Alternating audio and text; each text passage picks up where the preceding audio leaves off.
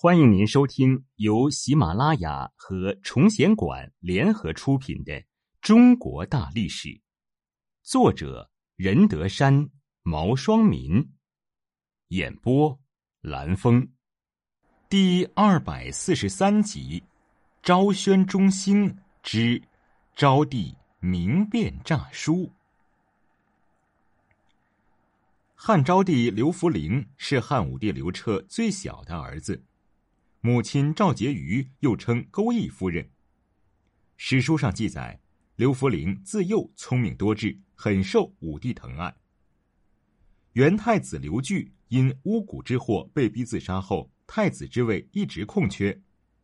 武帝想立刘弗陵为太子，为避免汉高后吕氏专权之患的历史重演，便将其母赵婕妤赐死。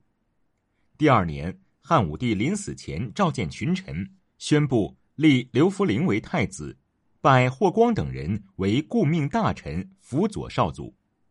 汉武帝死后，在霍光的辅佐下，汉昭帝推行了很多利民的政策。武帝时代几乎消耗殆尽的国力得到慢慢恢复，这让老百姓非常高兴。他们认为又一个汉代雄主在茁壮成长。不过，上官桀、桑弘羊、丁外人、长公主等人一直在找机会陷害霍光，后来他们还联合了燕王刘旦。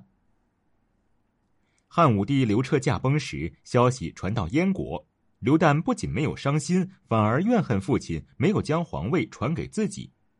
他派人暗中刺探朝廷的情况，一心想要寻找机会取代这个年幼的弟弟。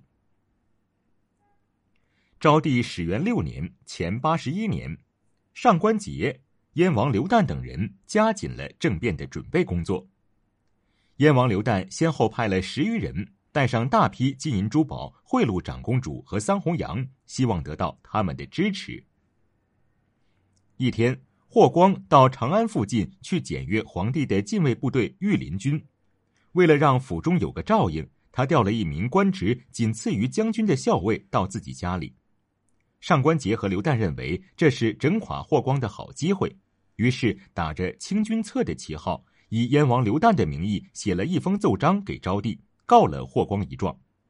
按照他们的计划，只要昭帝相信里面的内容，将霍光定罪，然后就可由桑弘羊组织大臣胁迫汉昭帝退位。信中说，霍光正在检阅京城武备，京都附近已经戒严。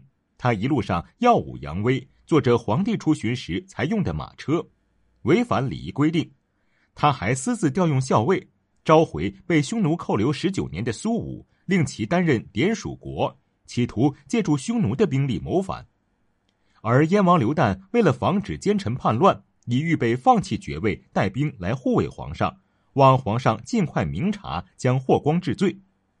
但是汉昭帝收到这份奏章后，一点反应也没有，好像完全没有这回事。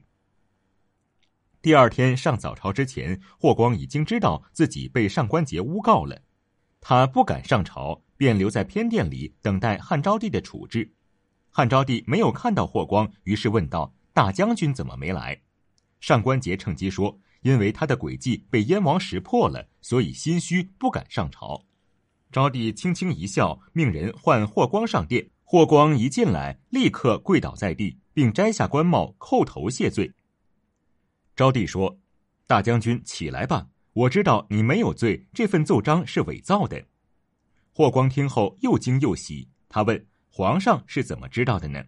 昭帝说：“你出京城去阅兵，不过是最近几天的事。如果你要调动兵力谋反，根本用不了十天时间。”而燕王刘旦远在北方，这么短的时间，他怎么会知道呢？更何况你要是真的有心谋反，不可能只调用一个校尉，这些都足以证明有人想陷害你。此言一出，举座皆惊，在场的大臣无不佩服招娣的聪明善断。而这时的招娣才仅仅十四岁，眼看诡计没有得逞，上官桀仍然不肯善罢甘休。他在殿上继续列举霍光的罪责，昭帝越听越不耐烦。他直截了当地说：“霍光乃先父挑选的辅政大臣，先父的眼光不会错。更何况他办了很多利于国家的好事，谁要再污蔑他，我必严惩不贷。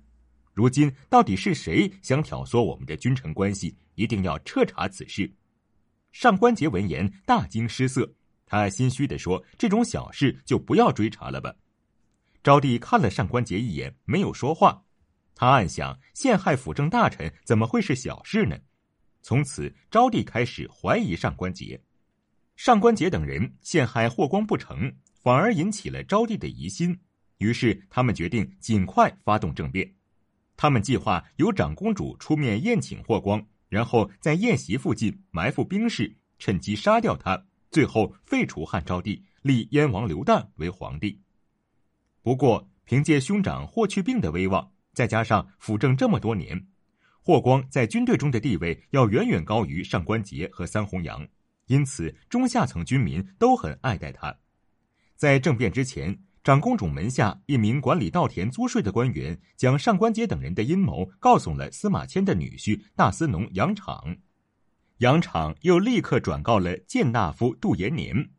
昭帝得知这一阴谋后，马上决定先下手为强。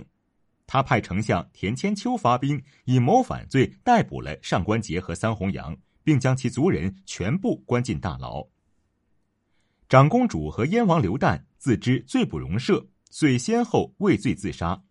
只有九岁的上官皇后，由于年纪幼小，又是霍光的外孙女，所以未被罢黜。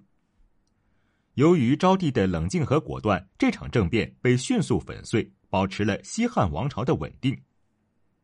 就这样，汉昭帝在霍光的辅佐下，将国家治理的井井有条，百姓们都高兴地说。